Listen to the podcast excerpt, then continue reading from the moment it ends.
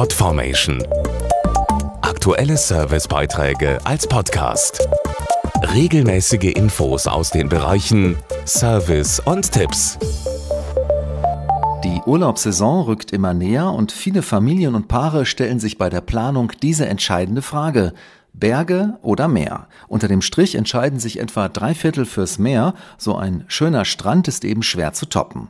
Was beim Spaß auf dem Wasser und im Sand aber immer mit ins Reisegepäck sollte, ist ein guter Sonnenschutz. Im Sommerurlaub am Meer halten wir uns besonders viel in der Sonne auf und deren gefährliche UV-Strahlung wird durch das Wasser und den hellen Sand noch verstärkt.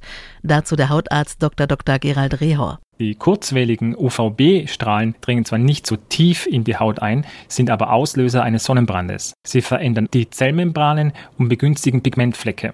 Die langwelligen UVA-Strahlen dringen tiefer in die Haut ein, können Allergien auslösen und tragen zur Hautalterung bei.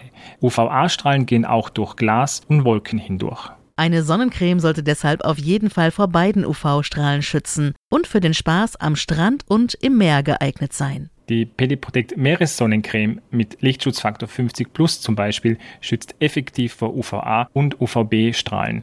Sie ist wasserfest und ihre Anti-Sand-Textur sorgt dafür, dass deutlich weniger Sand am Körper kleben bleibt.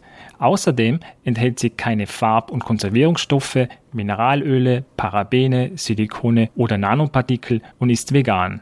Das ist gut für die Hautverträglichkeit und senkt das Risiko von Allergien. Die Zeit der prallen Mittagssonne zwischen 11 und 14 Uhr sollte man am besten im Schatten verbringen und immer ausreichend trinken. Und auch dies ist sehr wichtig. Achten Sie auf richtiges Eincremen, vor allem bei Kindern, am besten schon eine halbe Stunde vor dem Rausgehen. Alle freien Körperstellen und das Gesicht sollten eingecremt sein, dabei nicht Nase, Ohren, Lippen und den Nacken vergessen. Na dann, auf einen schönen Sommerurlaub am Meer. Podformation.de Aktuelle Servicebeiträge als Podcast.